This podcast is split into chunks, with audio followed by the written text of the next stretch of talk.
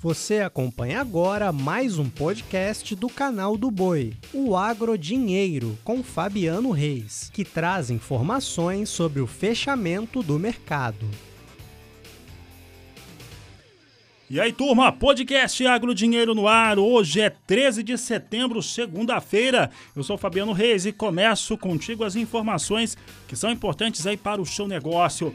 Veja só, colheita de milho nos Estados Unidos atingiu 4% até esse momento é o que informou o Departamento de Agricultura dos Estados Unidos, uma, um ritmo muito próximo àquilo que ocorria nos dois últimos anos, 2020 e também 2019. Ainda falando de milho, o Instituto Mato Grossense de Economia Agropecuária indicou avanço na comercialização do milho das safras 2020-2021 e 2021-2022. De acordo com o IMEA, a comercialização da safra 2021, com colheita finalizada nas últimas semanas, avançou 3,48 pontos percentuais e atingiu 86,69% número ainda abaixo dos 92,94% que haviam sido comercializados no mesmo momento, só que, claro, falando da safra 2019-2020. Já para a safra 21-22, a comercialização segue ainda mais lenta que na safra 2021, com avanço de apenas 2,13 pontos percentuais, atingindo 30,87%. Para efeito de comparação, na, no ano passado, nessa mesma época, 65% já havia sido comercializado. Fala agora de índices financeiros importantes também para você estar tá de olho, porque hoje o relatório Focus do Banco Central Brasileiro, juntamente com instituições financeiras, elevou a expectativa do dólar para o final deste ano, de R$ 5,17 na semana passada para R$ 5,20. Há um mês, essa projeção era de R$ 5,10. Para o fim de 2022, a projeção ficou inalterada em R$ 5,20. Já em relação ao PIB, Produto Interno Bruto, houve uma queda em relação à semana anterior, saindo de 5,15% para 5,04%. Há um mês, a projeção era de 5,28%. Para o próximo ano, a expectativa para o PIB também caiu, de 1,93% para 1,72%. Fala agora de trigo. O Brasil importou 594.140 toneladas de trigo em agosto, com um investimento de 164 milhões e 170 mil dólares, de acordo com dados da Agrostat, Sistema de Estatística do Comércio Exterior do Agronegócio Brasileiro, disponibilizado nesta segunda-feira, 13 de setembro.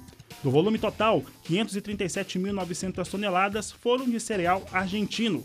A maior parte deste volume é referente a contratos fechados nos primeiros meses do ano, com embarques programados para ocorrer durante a entre-safra nacional, de acordo com operadores que trabalham com a importação do cereal. Nova tempestade nos Estados Unidos é, amigos. É a tempestade tropical Nicholas, que preocupa o mercado e ameaça a retomada das exportações no Golfo norte-americano. Ela se dirige ao Texas e pode ganhar força e até se transformar em furacão antes de alcançar a costa destes estados do sul dos Estados Unidos, foi o que avaliou o Centro Nacional de Furacões norte-americano. E por falar em furacão e falar em grãos e exportação dos Estados Unidos, soja hoje fechou lá meio em queda, uma ligeira queda hoje para a soja em Chicago. Com a posição de novembro em 12 dólares 85 centes mais 2 o bushel, queda de 0,10. Para a posição de janeiro, 12 dólares 94 centes o bushel, 0,06% de queda. Março, 12 dólares 98 centes mais 2. E maio, 13 dólares 4 centes o bushel, com queda de 0,11%. E agora falamos a respeito de soja no Brasil, porque muita coisa tem acontecido. A expectativa do início do, da semeadura da soja no país já há alguns pontos no oeste e sudoeste do estado do Paraná que começaram a ser semeados, isso de acordo com algumas consultorias, como a G Rural, que divulgava dados na manhã desta segunda-feira. Mas eu falo a respeito de mercado e também um elemento importante, que é a diminuição do biodiesel no diesel do Brasil e o posicionamento que nós tivemos da Biov, que apontou para o estoque maior no país, com isso se confirmando. Para falar a respeito deste assunto, eu conversei com Enio Fernandes, ele que é consultor da Terra Agronegócios.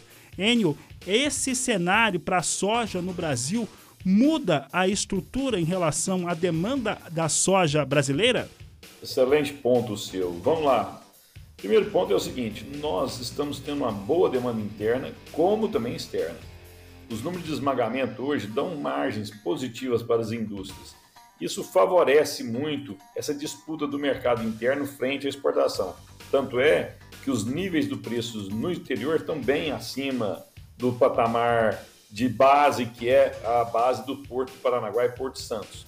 Ou seja, os preços do interior do Brasil estão muito próximos aos preços dos portos, mostrando essa voracidade da indústria. Apesar da gente ter reduzido a, a nossa porção de biodiesel dentro do diesel de B13 para B10, ainda assim é um bom volume a ser esmagado. E o interessante é que o farelo de soja também está se mantendo em cotações saudáveis para as indústrias. Quando a gente olha o mercado da indústria, ela está tendo margem na sua operação. Com isso, nós vamos ter essa disputa pela soja final, que ainda tem que ser é, comercializada pelo produtor até o final do ano. O mercado é muito sustentável, muito firme. Eu não vejo nenhum risco para quem tem soja guardada ainda. Muito bem, Enio. E para encerrarmos a nossa entrevista sobre questões também ligadas à oferta e demanda, mas para milho no Brasil, neste momento, milho disponível, que nós continuamos a observar uma oferta pequena e os preços para o milho em redução. Apesar de hoje B3 ter alguma elevação para milho, mas no geral nós temos redução para os valores no mercado interno brasileiro. Bom, vamos lá. Nós acabamos, nós estamos finalizando a colheita de segunda safra. A safra por si só, ao chegar ao mercado, ela faz os preços ceder um pouco, é a pressão da safra. Mas se a gente olhar estruturalmente, a próxima grande entrada de milho no mercado interno brasileiro vai ser julho de 2022. Logicamente que a gente tem milho verão chegando, mas o plantio de milho verão no Brasil está muito concentrado no Rio Grande do Sul, Santa Catarina, Minas Gerais e parte do Paraná. As outras regiões do Brasil, o plantio de milho verão é muito pequeno frente à demanda. Nós devemos colher 27, 28 milhões de toneladas de milho verão, mas esse milho verão não vai ser capaz de acalmar todos os mercados. Nós vamos precisar importar mais milho. Dito isso, daqui para frente, esse conforto que os demandadores têm de milho pode ser questionável. Hoje nós estamos os demandadores com um certo estoque, porque acabaram de receber o milho da, da entrada da colheita da segunda safra. Do outro lado, as origens também já venderam parte dos seus milhos, já irrigaram seu caixa e agora nós vamos ter uma disputa entre origem e demandador para ver quem é que vai ceder nessa composição de preço. Na nossa visão, a gente tem que tomar muito cuidado para fevereiro, março, a gente não ter um estresse muito forte de falta de milho, principalmente para quem está posicionado no centro-oeste. Essa verdade é um pouco diferente se você estiver no Rio Grande do Sul, Paraná e dependendo da região de Minas Gerais. Fora essas regiões, os estoques de milho são limitados e nós precisamos de ter um arrefecimento da demanda. E isso não está acontecendo. Um grande abraço ao Enio Fernandes, sempre participando conosco e trazendo informações importantíssimas para o setor brasileiro. Vou ficando por aqui, eu agradeço a todos, Agrodinheiro, seu podcast de fechamento de mercado e para você ficar de olho em tudo que influencia o seu negócio. Vai encerrando por aqui, desejo a vocês um ótimo final de tarde, uma excelente noite e até amanhã. Você acompanhou o podcast Agrodinheiro. Para mais informações, acesse o nosso portal sba1.com. Até a próxima!